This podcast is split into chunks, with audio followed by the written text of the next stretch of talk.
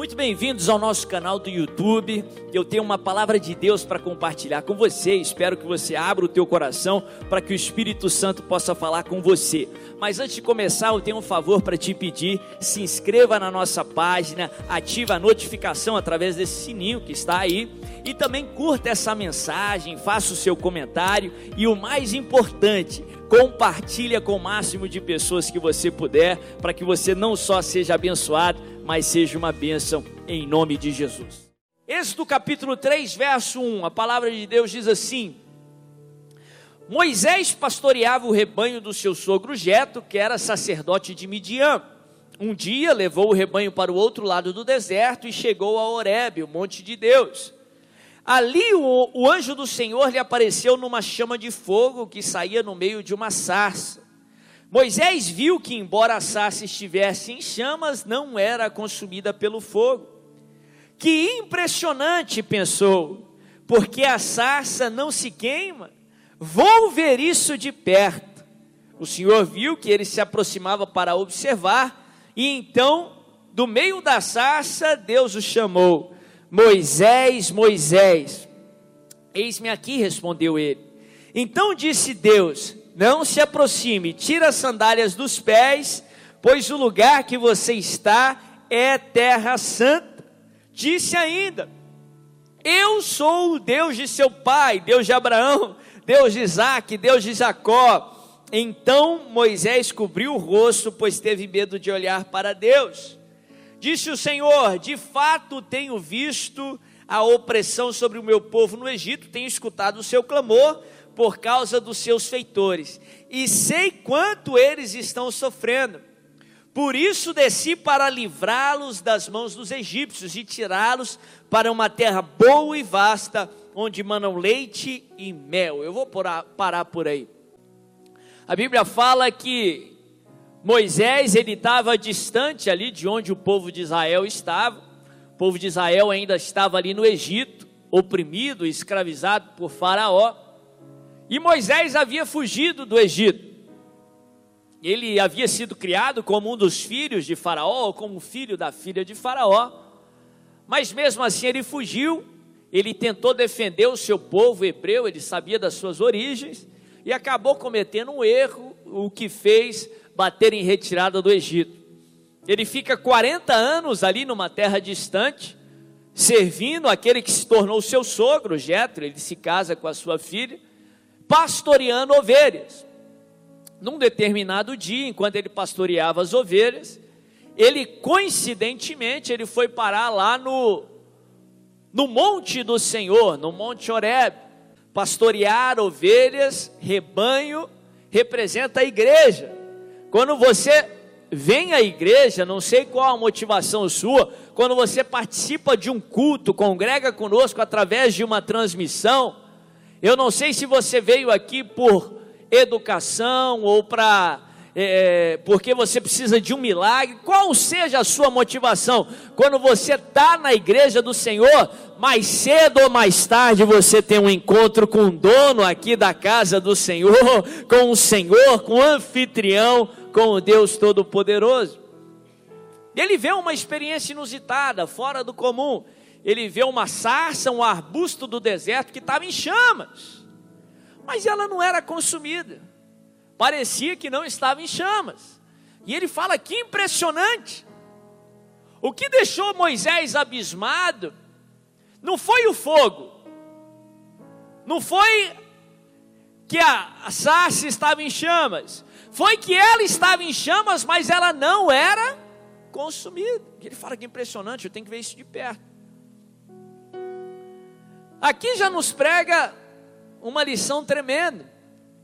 Aqui já nos ensina a consertar as nossas expectativas.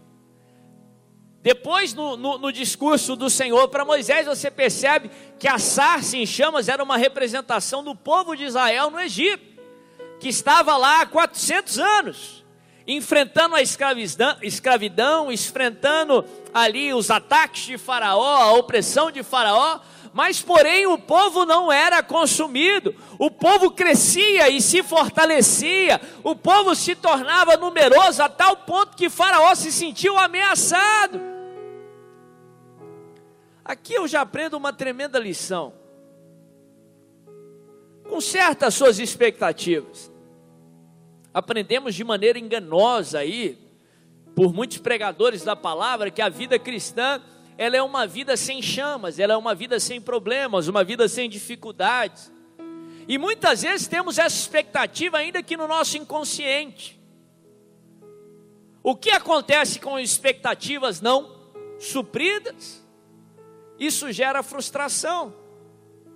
Quando vem um problema, quando vem uma dificuldade, quando vem um fogo, muito servo de Deus desiste, muito servo de Deus desanima e acaba se frustrando com Deus por expectativas erradas. A Bíblia fala que uma expectativa adiada, ela adoece o coração. Deus jamais falou que a sarça não ia arder. De fato, Deus havia prenunciado que o Egito viria. Jesus prenunciou que enfrentaríamos problemas. Jesus falou: no mundo tereis o que? Aflições. Paulo, ele nos ensina que são através dos problemas que Deus gera em nós o caráter de Cristo. É através dos problemas que você é aperfeiçoado. É através dos problemas que a tua vida melhora. É através dos problemas que Deus trabalha em você algo que é maior que os problemas. Pedro coloca da seguinte forma, 1 Pedro 4,12, ele diz assim: Não estranheis o fogo ardente que surge no meio de vós, destinado a vos provar não fica abismado ou surpreendido, mas ele diz assim: Mas alegrai-vos, diz comigo, alegrai-vos. Mais uma vez, alegrai-vos, se alegre.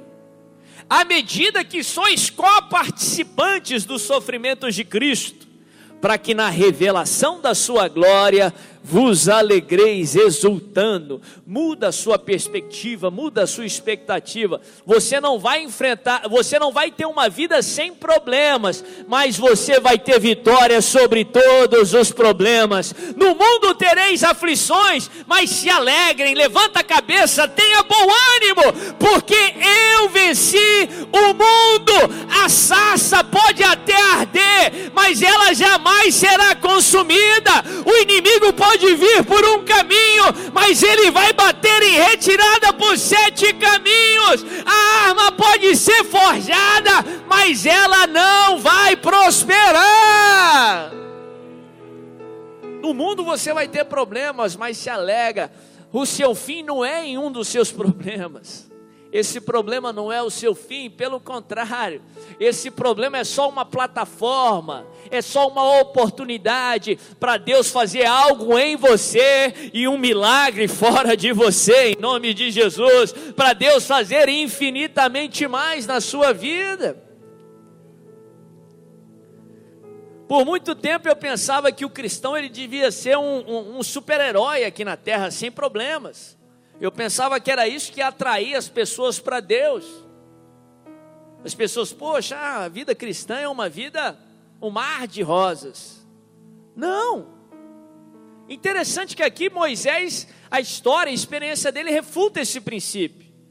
O que atraiu Moisés para a sarça ardente, que também era uma representação de Deus, o fogo, o Espírito Santo, não foi que a sarça estava sem fogo, foi que ela estava queimando mas ela não era consumida. O que vai exalar o bom perfume de Cristo aqui na face da terra através da sua vida, que as pessoas vão dizer servir a Deus é atrativo, é cheiroso.